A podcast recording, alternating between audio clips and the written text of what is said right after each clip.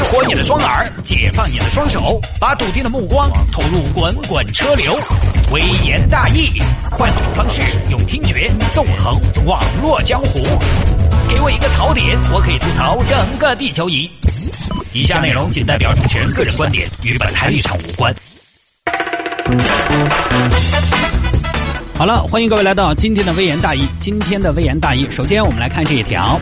嘿，女子倒追男同事，深夜在人家面前脱光光，说啥都不走。我怎么就没遇到这样的女同事呢？我感觉我们单位不是一个充满了爱的集体，好吧，也是可惜可惜。来看啊，常州有一个张先生离异，工作好，脾气好，有房有车，很多女士都觉得啊，虽然离婚啊，但是张哥也还是个不错的对象，对对嘛？还是张哥巴适些。离婚的男人像朵花，改天我就榨干他。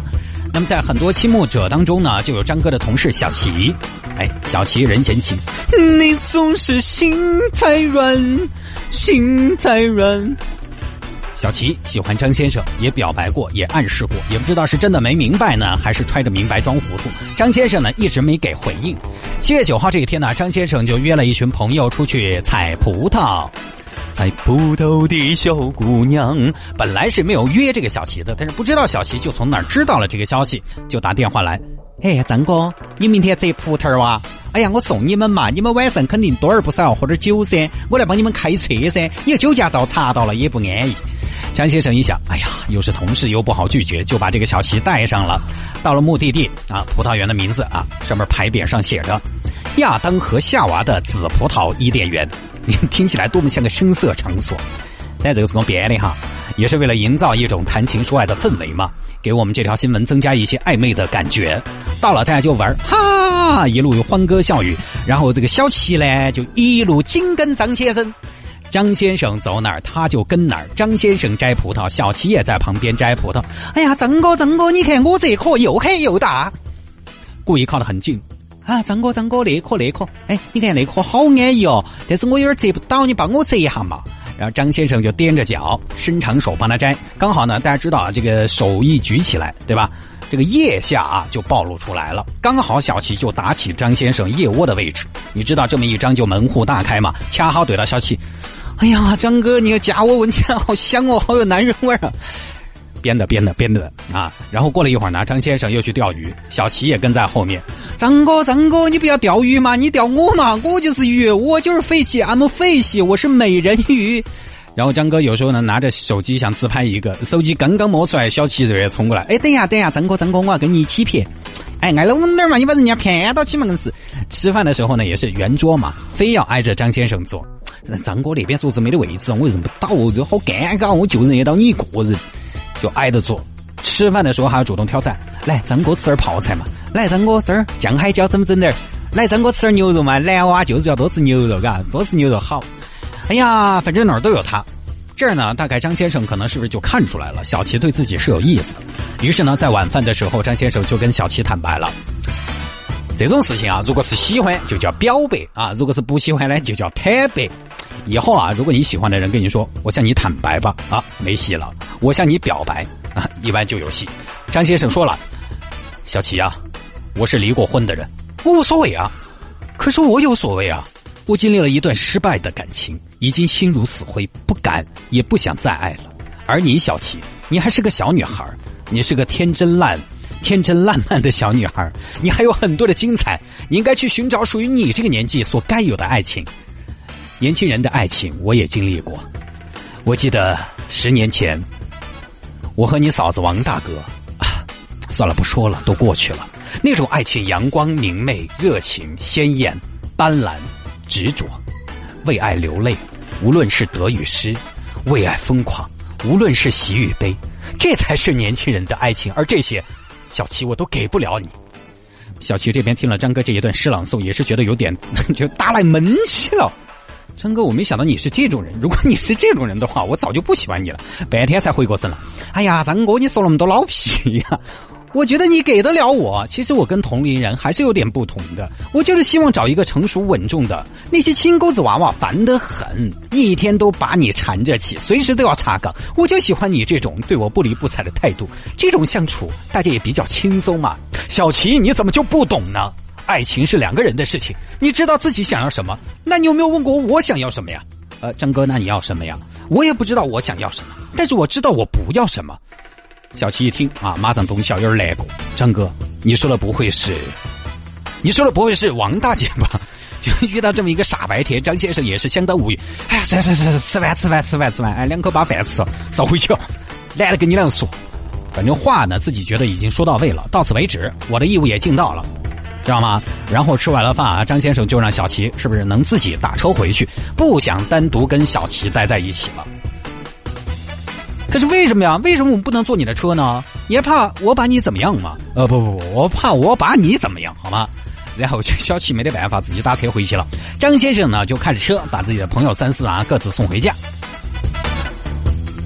然后呢，接下来这一台子事情整完哈，差不多已经晚上的十点左右了。张先生也累了，独自呢就开车回家。到家门口一看，小齐就在门口站着。这个时候想躲已经来不及了，小琴就已经发现了。哎呀，张哥你回来了，我都等了两个多小时了。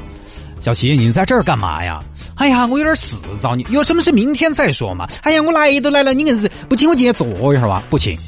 哎呀呀呀呀！你看你个那个样子哦，哎呀，还是同事，大气点儿嘛，男娃娃家家有点度量嘛。最后没办法，张先生呢还是没有撕破脸，把小齐放进去了。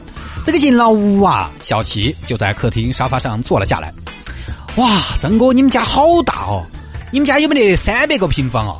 没有，我们家建筑面积七十五，但是真的显得好大好大哦，这也差太多了，东一句西一句说塞话。张先生一想呢，孤男寡女共处一室啊，终归还是不好嘛，就劝小齐：“小齐啊，你看我们是同事，对吧？男女有别，我们是工作的关系，我们是同事的关系，我们是合作的并肩战斗的关系。你这样搞得大家很难做，以后我们怎么相见？工作怎么开展呢？”然后小齐一听：“我搞啥子了嘛？我啥子都没搞啊！我搞谁了？没有啊！哎，张哥你硬是，我今天主要是太晚了，我回家怕。”一儿把我们妈那儿吵醒了，所以我就想在你这儿借宿一宿。张哥一听，啊，我给你钱出去住宾馆行不行？哎呀，张哥你千万不要破费啊！我这个人不喜欢欠人家东西，你何必花那个冤枉钱嘛？屋头这儿又不是住不到，而且外头有的时候还多脏呢。这个样子，嗯，这样吧，你要是不好意思的话呢，这样我们这么安这么安排，你睡床好吧？然后呢，我也睡床啊，不是，呃，你睡床，我睡沙发。哎，你放心吧，我不得把你抓子。张先生呢也是无可奈何，毕竟同事呢，呃，你也不可能硬生生的撕破脸，对吧？算算算算，怪自己引狼入室，就让他借宿一晚吧。一个女性倒是啊，也不是特别惧怕他来硬的，对吧？女霸王硬上弓这样的事情还是很少见的。但是这儿接下来更扯的事情来了。坐了一会儿呢，小齐就叮叮咚咚冲到张先生的房间后头，开始干嘛呢？开始脱衣服。哎呀，我都不知道他当时脱的时候那个动作哈。那个频率啊，轻重缓急是怎么样的？你就感觉，哎呀，很红烧。来呀，快活呀，反正有大把时光。边脱衣服边在张先生耳朵边哈气，哈，哈，痒不痒？痒不痒？哈，把张先生吓得呀，立马就弹出了五米远。我的一世英名啊，我的一生清白啊！今天晚上看起来是晚节不保了，不行不行不行！最后张先生干嘛呢？行，惹不起我躲，你不走我走。张先生直接逃到了楼下。你说这个小旗子杀伤力也是非常巨大的呀，脱件衣服都可以将敌人从楼上弹到楼下，大规模的杀伤性武器。最后呢，张先生没办法，也顾不上彼此的这种同事关系了，得罪了就得罪了，撕破脸就撕破脸，今天就是要搞黄。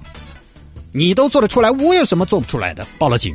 同志，我家里来了个女人，在我们家脱衣服。警官一脸狐疑：“好事情啊，good things。”开玩笑啊！后来警方到了张先生的家里，说：“呃，这个听说小齐一个女孩在房间里，直接走进去，切切切切切切切，你睡得还安逸哦。”然后小齐一脸无辜：“臭不要脸！我没穿衣服，真的要起来吗？”啊，行你躺着说，你和这位先生什么关系？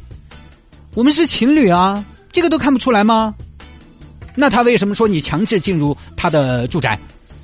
哎呀，警官，我们就是吵架，他专门报警整我的。哎呀，小两口嘛，有的时候，呃，打打闹闹好正常的事情嘛，不需要你们管啊。这么一说呢，警察也确实不好整，因为无法查证两个人到底是不是情侣，而且一个女娃娃可以强制进入到一个男的的屋头，可能在警方觉得，哎，你 你干嘛要把别人放进去了？你肯定还是熟人嘛。警察就建议张先生说什么呢？呃，既然你们是同事，你们这个事情找领导嘛。结果呢，这个小齐在一边听到之后就在那闹，你找啊，我不怕。一看警察也拿小齐没办法，张先生呢只好把警察叔叔送走。哎呀，不好意思，不好意思，给你们添麻烦了。没想到遇到这么一个奇葩，辛苦了，辛苦了，同志，我们倒是不辛苦，这是我们的职责和工作。只不过今天这个情况看起来，后半夜是要为难你了。这个女子，我看她骨骼清奇，毛发茂密，怕是，哎，你要保重啊。这警察也管不了这事儿，最后呢，张先生怎么处理的呢？好，张先生是把小齐一个人丢在了自己家里，然后他自己出去开了一间房。现在也不晓得两个人到底是咋个整啊？我觉得很恼火。同事可能是没得做了，这种情况无论如何应该要走一个吧，不然以后天天上班打照面多尴尬呀！哎呀，关于这个事情呢，我觉得哈，张先生整个的处理方式还是比较合适的。哎，男人有时候啊就怕犹豫，就怕优柔寡断。经常有人说男人狠，其实男人有时候在感情上其挺肉的，他不懂拒绝，不好拒绝，觉得自己啊，我是一个男人，对方一个女孩我拒绝了会不会伤害人家？有时候呢就不会把话说死，给对方传达一种好像好像有点高头的意思，这样就容易出问题，离得越来越近就要犯错误，然后犯了错误回头一看，其实可能本来这就不是他想要的。你反倒真的来，两个人都不安逸。你找了一个自己不爱的人，对方找了一个不爱自己的人。所以啊，各位男士，如果说你不喜欢人家，不要不想跟人家发生点什么，就要学习张先生的这种坐怀不乱的精神，说清楚、讲明白、有礼貌的断然拒绝。我觉得张先生已经做得非常好了，是我我可能两脚抓出去了。另一方面，小齐这边呢，就是这个女生啊，各位女士啊，男追女和女追男其实是有不同的。男追女呢，即便是女暂时不喜欢男，男的也可以慢慢靠近，慢慢的展示自己的魅力，慢慢努力来感动对方。但是女追男，很少有因为男方被感动而在一起的，多而不少。你要吸引他才有可能。我们有一个同学就是啊，女追男感动了对方，结了，半年就离了。很少很少，成功几率也很低。如果你想一下，你都主动送上门了，小暧昧、小心思都表达完了，男方还没有反应，对不起，那是真的没有反应，好吗？对 你是真的没兴趣，那我们就不要去碰了嘛，何必呢？不是说女不能追男，也不是说女追男啊不能像男追女那样下功夫，也不是说一个女生就应该在那儿等着别人来选自己，而自己不能追求，而是说男女真的有不同。其实你做的已经够多了，何必为了一个不懂得欣赏自己的人而煞费苦心呢？对不对？此处不留爷，自有留爷处嘛。处处不留爷，爷干个体户。女娃娃，我觉得有的时候还是要一点小骄傲。好了，各位，以上就是今天我们的微言大义第一条的内容，跟大家分享到这儿。那在节目之外呢，想要跟谢探来进行交流和互动，也欢迎您在微信上面搜索谢探的私人微信号。